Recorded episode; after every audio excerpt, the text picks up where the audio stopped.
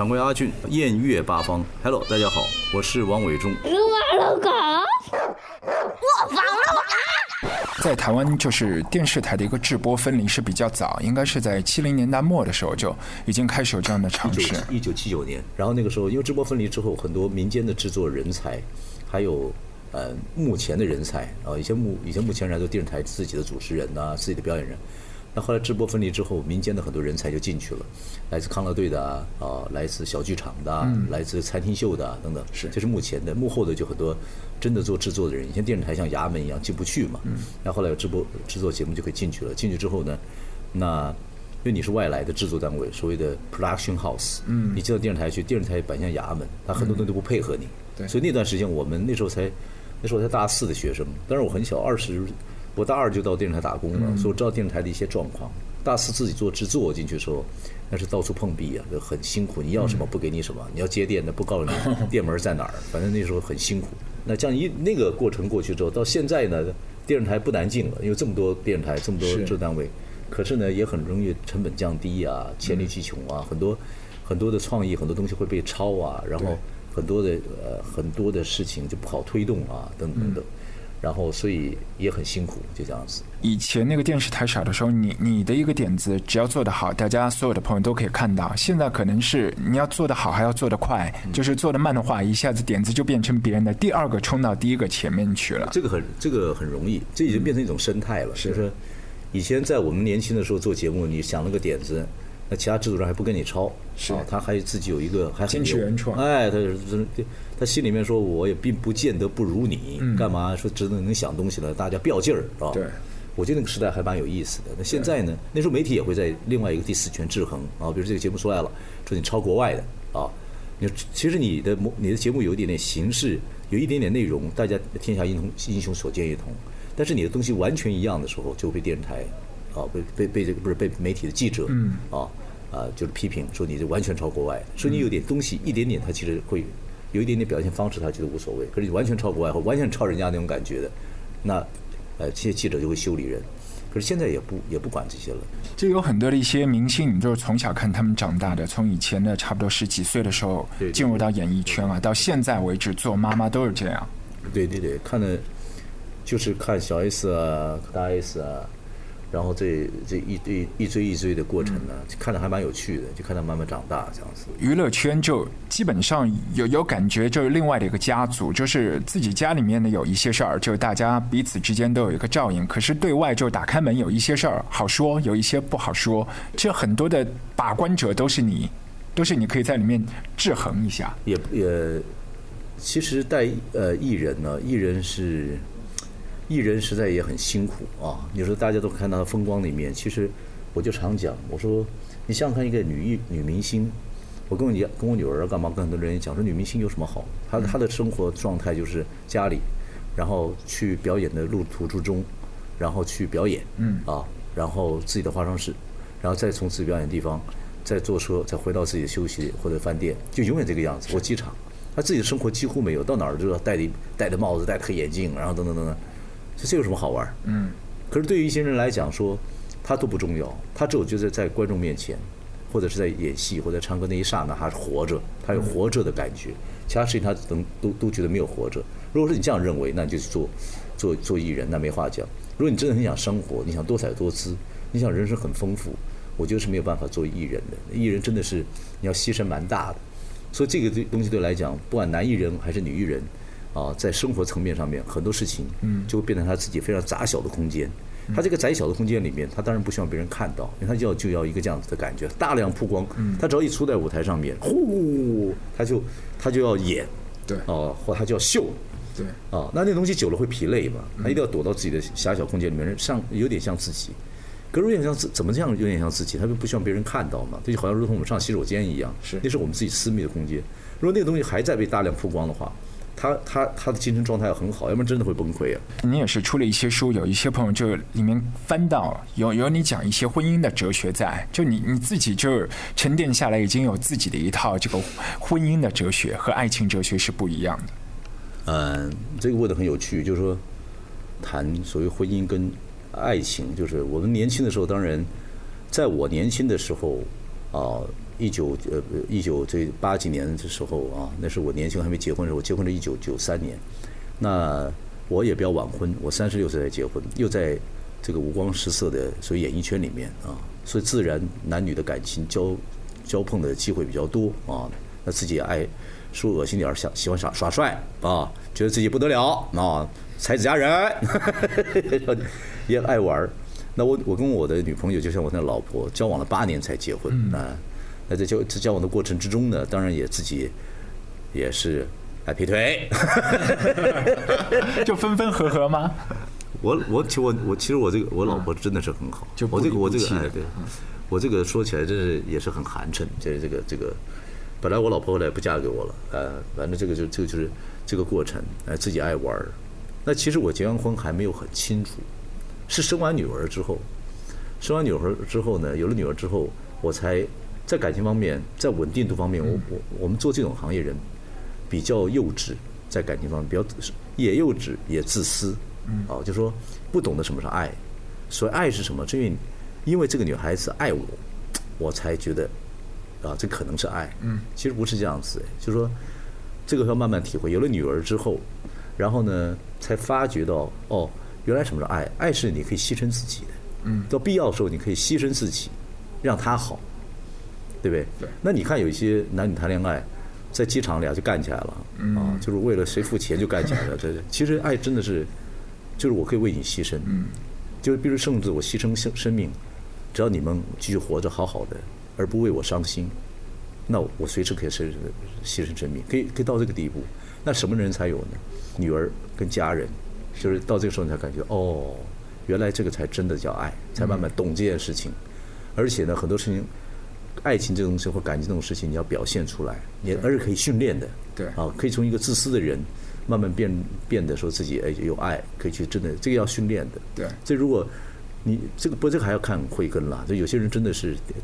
真的是一辈子自私，一辈子就蛮狠的，就是对自己特别好，对别人就任何人他都挺狠的。对那那个你就不见得适合婚姻了，就不见得你自己好好爱爱自己就就 OK 了，就这样。有的时候在一个家庭里面，就是也也是要互相争宠嘛。王大哥现在要从老婆那里和女儿这里抢自己的宠爱，然后有的时候就是，哎，女儿喜欢妈妈多一点还是喜欢爸爸多一点，也是一个问题。因为有的时候人家分就说，呃，母爱和父爱。如果说家里有几个小孩子，呃，老爸喜欢的可能是最有出息的那个，老妈喜欢的可能是最弱的，要去疼爱他的那一个。所以，所以你你在家里面，你觉得你你现在应该有两个女儿，是不是？对对对他们和你你们两位相处的关系是怎么样？就会和谁比较亲一点？这个有一句话很有意思，叫做“皇帝宠奸臣，嗯，父母爱孽子” 谁越谁越不好鼓动啊？这个妈妈，尤其是妈妈，妈妈总觉得好的那个啊，她不需要担心了。嗯，那个常家里总会出一个让你伤脑筋的，那个就是特别让他揪心。有一天人都过世了，在那一刹那，慈母泪还是为他流，就是总是担心那一个孽子。可通常每个家都会出一个，就是其实呃，我是我其实我的我觉得每一个人都是做爸妈之后才学习如何做爸爸的，没有经验，嗯，对不对？我们大部分做爸妈经验都是都是模仿我们自己的父母，他们怎么对我们，我们大概会怎么对孩子，照那个氛围是如此。那么我是我算是一个老快乐家庭出来的，虽然说我小时候也是住在眷村里面，啊，家境也比较贫穷，可是我们家还是蛮快乐的。然后我们家父权不强烈，是就是我们家基本上我们家的刑部尚书民主，的呃，刑刑部是我妈负责啊，就是啊，就是我爸爸比较比较好玩儿啊，那我妈妈河南人，河南人嘛，就是比较脾气比较倔。那我我妈是我爸爸是北京的小喜子一样，就是很好玩的这样子，所以我们家比较快乐，比较好玩，然后很可以跟父亲母亲开玩笑，嗯，话也下情也可以直接上达啊，吃饭时候还蛮愉快的。我们四个小孩，一家七个人加我奶奶，所以我是那个家庭长大的，所以我自己当父母的时候，我还蛮允许跟孩子互动，所以我、而且我比较晚婚，嗯，晚婚的好处就是说你的工作跟你的事业稍微稳定一点点啊。你比较多一点时间去陪孩子，陪家人。所以等我孩子开始可以独立上餐桌的时候，差不多三四岁开始，我老大三岁开始，我大概就不不应酬了，我就尽量的时间，嗯。就是不每天晚上几几乎就是陪孩子吃晚饭，那我很珍惜的，一直到老大去美国读书，啊，那么真的才四四个人才在没办法每天在一起吃晚饭，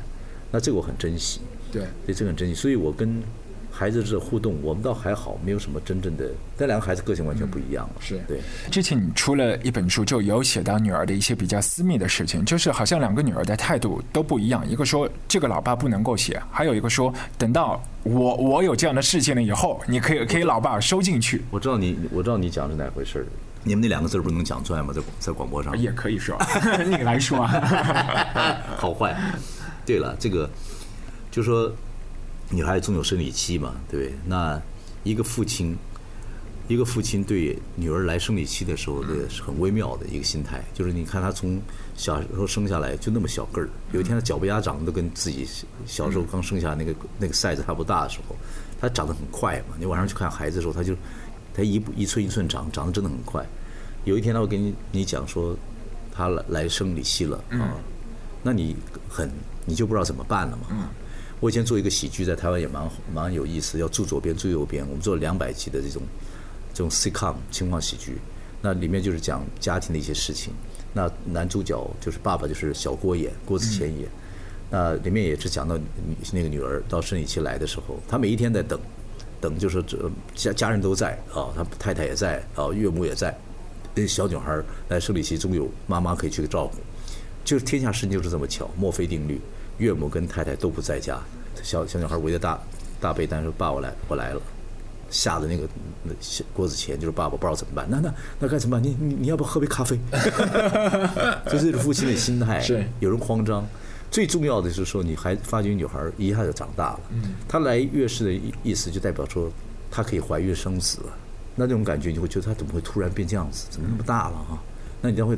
有很多感触了。第一，她大了；第二，就是你老了啊，有很多的因素。所以这样子，我就写了一篇文章啊，因为我在每一个礼拜在在杂志写专栏嘛，我就给大家看，我说你认为，我说这爸爸写的都是平常的一些事情，我说你可不可以让我公布？我大女儿处女座，第一次不从啊，不我也了解，说好好好，我当然知道这个份儿啊，我说好，那绝对不不不。那我二女儿是母羊座的，哎呀，你干什么吧？有什么关系呢？爸这边让我看了，写的很好。啊，那爸没关系，姐姐不不要等我来的时候你可以写，我就写了一个这样子的一个流程，这样的一个事情，就一个可以做自己做纪念，同时呢，读者也会共同的一些共同的一些体会。如果说就两个女儿，她们当中有一个人说以后我也想来做这个娱乐行业，无论是幕前还是幕后，你会给他们一些就是设定吗？说你你应该做哪一个行业，或者说可以进来，或者最好不要进来？其实，我觉得人算也不如天算，嗯，天下事情都是如此。但是呢，我觉得很多东西都是世袭。什么叫世袭呢？爸爸做一些行业，或妈妈做一些行业，如果你做的挺不赖，你的 DNA 啊等等等等，或者你做的有兴趣，或者孩子从小看到是啊，如果你做的很成算成功，不能说算失败的话，那孩子总有模仿的可能性啊，他会觉得哎，我爸妈妈做这个不错，而且他接触的环境也是这样子，等等等等。我觉得这个就像人家讲说，开玩笑说天下什么事情都是世袭一样啊，所以这个问题我也我也是体会过，亲朋好友，是小孩子长大了呃，那都会来问我，啊，都会说哎，韦忠帮我跟孩子聊聊看他适不适合，我就跟他聊。那我通常都会跟他讲这行业的一些状况啊，尤其是目前幕后还好，幕后幕后它就是事业嘛，就这样子。可是目前这个东西很难解释，因为你说目前，你的喜怒哀乐没办法轻易表现，你你的你的自信跟你自己是不是爱自己，要别人决定，不是你自个儿能决定。是，就是比如我们做广播，我们做的好坏也要听众决定；我们做演员、做歌手，好不好是要观众决定啊。所以是别人来决定你的人生。当你把你的你喜不喜欢自己放在别人的天平上去衬托的时候，那是很危险的一件事情。有可能会迷失掉。对，而且它还有时间性。嗯，它可以这个上这张唱片爱你至极，下张唱片天弃之如敝屣，啊，所以这个基本上来讲，它太不稳定了。是，可是你认为这些东西，你认为你只要站在舞台上，或者是演戏，就是我刚刚讲的，你觉得你自己才活着，你这么 crazy，那我没话讲。那我还要告诉你，做这一行做目前红了很辛苦，不红也辛苦，红与不红之间最最辛苦。就进退都是选择。所以，但是你说，我就你要先跟他讲清楚，嗯，清楚之后，他如果说还是觉得说我这样才活着，啊，那去做吧。那爸爸就尽量，我也在这行，或者是我也退休了，我就尽量帮助你，啊，我若帮了你，能尽量就尽量帮不助你也没有办法，就这样子。那做幕后呢，我会跟他讲，我说以我那么多年的经验，做我们这一行，啊，你做不管是做任何事情的幕后，电视、电影、舞台各方面、广播什么，你一定要知道一件事情，一定要知道一件事情，因为你做媒体，啊，做我们这一行，你说要发大财，嗯，我觉得不太可能，那是经营者会经营这个经营 show business 的人可能会赚大钱。你要做办艺术的工作，这样的东西，你会赚大钱不太容易，因为为什么？你要做你自己有感觉的东西，你做自己没有感觉的东西，你绝对做不好。这行业不是每一个东西你都擅长，但是你做自己的 feel，你把自己的感觉做对了，而且能得到代价，而且能想到很多跟你同样感觉的人，嗯，那么就够了。对啊，你一定要做自己喜欢的事情。那这个东西是有局限的，当然你可以努力了，这样子。在整个一个台湾地区的一个电视圈里面，像八零年代、九零年代到现在新的千禧十年，就是不一样的一些综艺节目的风格，一代有一代体啊，都是不一样的一些主持挂都出来了，都鹤立鸡群的，就是好像每一个十年有一个特别彰显的一个个性在那里。在整个娱乐圈，我们好像已经是进入到一个没有巨星的时代，然后在电视上呢，很多的一些主持人反倒是很亲民，就是像。你邻家的一些朋友一样，你觉得接下来的一个综艺节目的发展趋势会是怎么样？嗯，蛮有趣。你叫我预测一下以后栏目的主持人，主持人其实蛮代表一个时代的流行性啊，一个时代的感觉等等等等。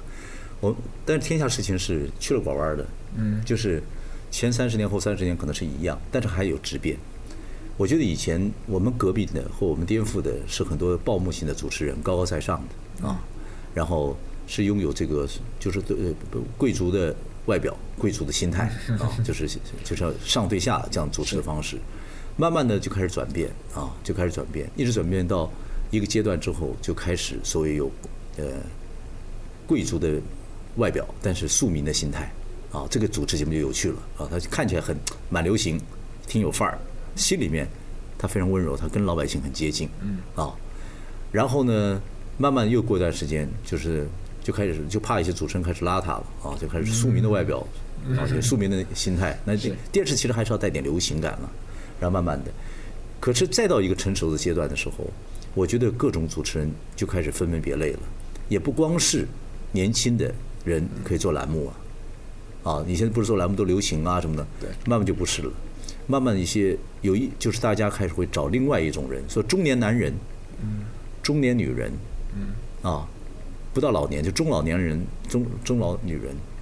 就会开始出现。社会开始进行到一个比较熟的环境的时候，就不当看年轻小孩这样流行活蹦乱跳，喜欢看一些比较成熟、以庄以谐的人开始组织节目了。他开始排列组合了。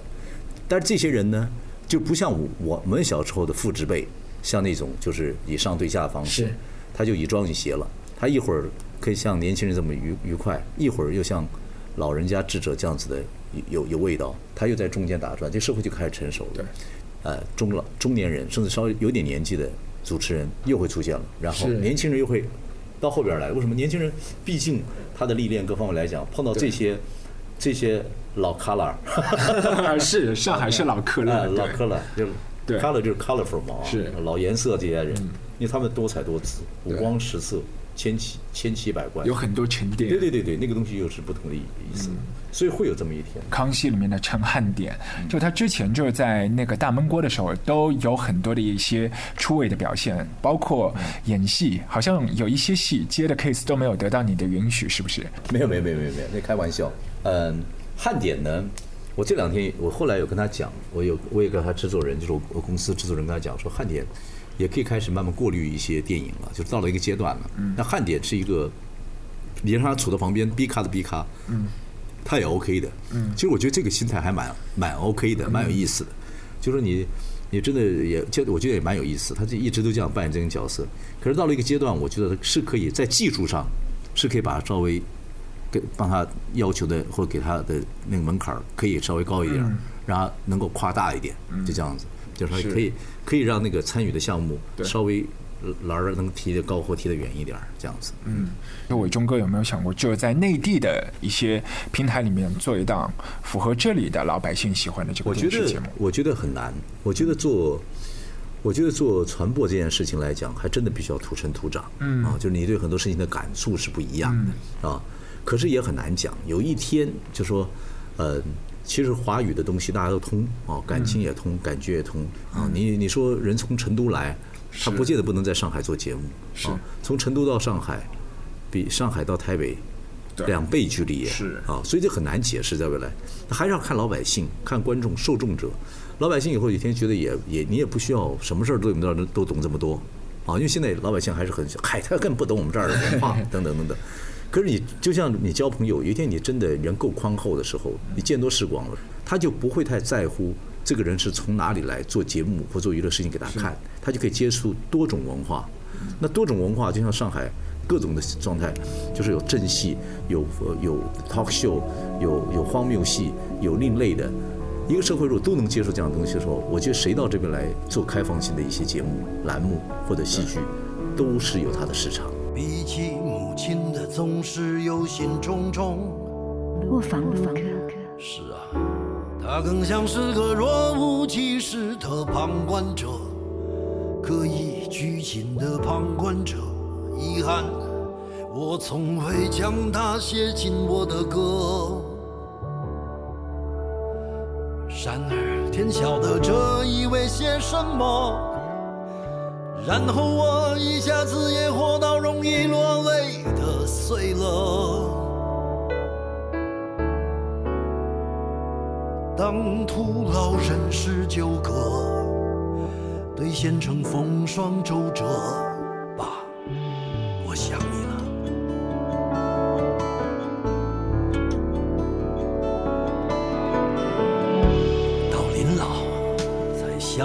要反省父子关系。说真的，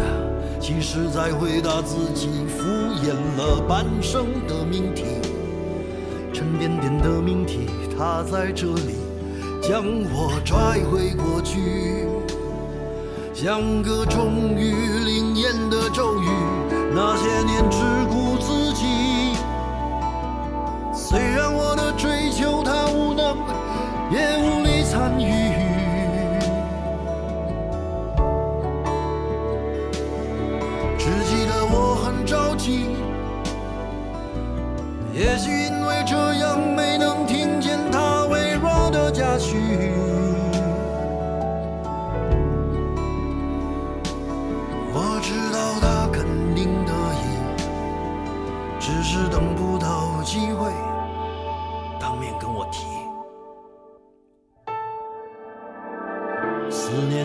是不是，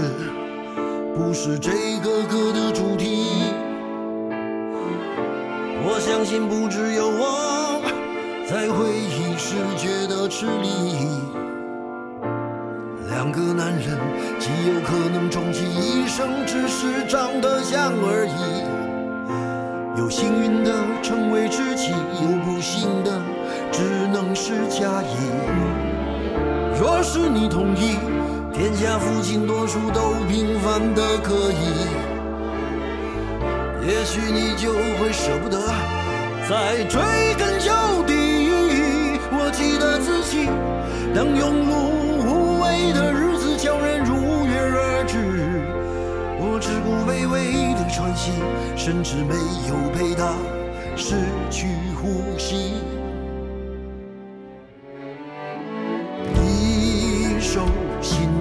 的旧歌。他早该写了，写一个仁慈和逝去的父亲讲和。我早已想不起吹嘘过的风景，而总是记着他浑浊的眼睛，用我不敢直视的认真表情，那么艰难的挣扎着前行。一首新写的旧歌。不怕你笑的那个以前的笑，曾经有多傻呢？先是担心自己没出息，然后费尽心机想有惊喜，等到好像终于我明白了，已来不及。他不等你，已来不及。他等过你，已来不及。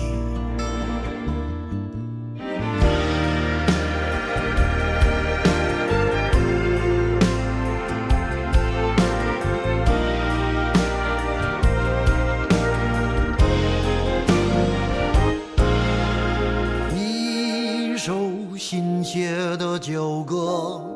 怎么把人心搅得让沧桑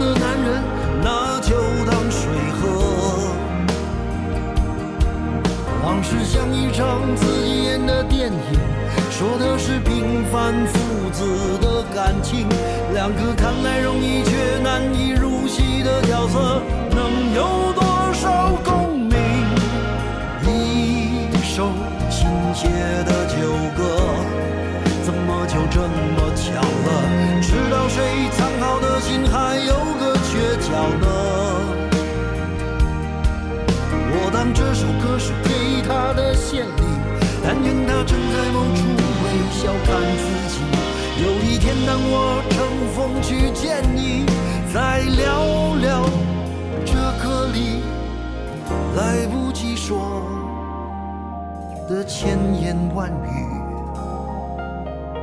下一次，我们都不缺席。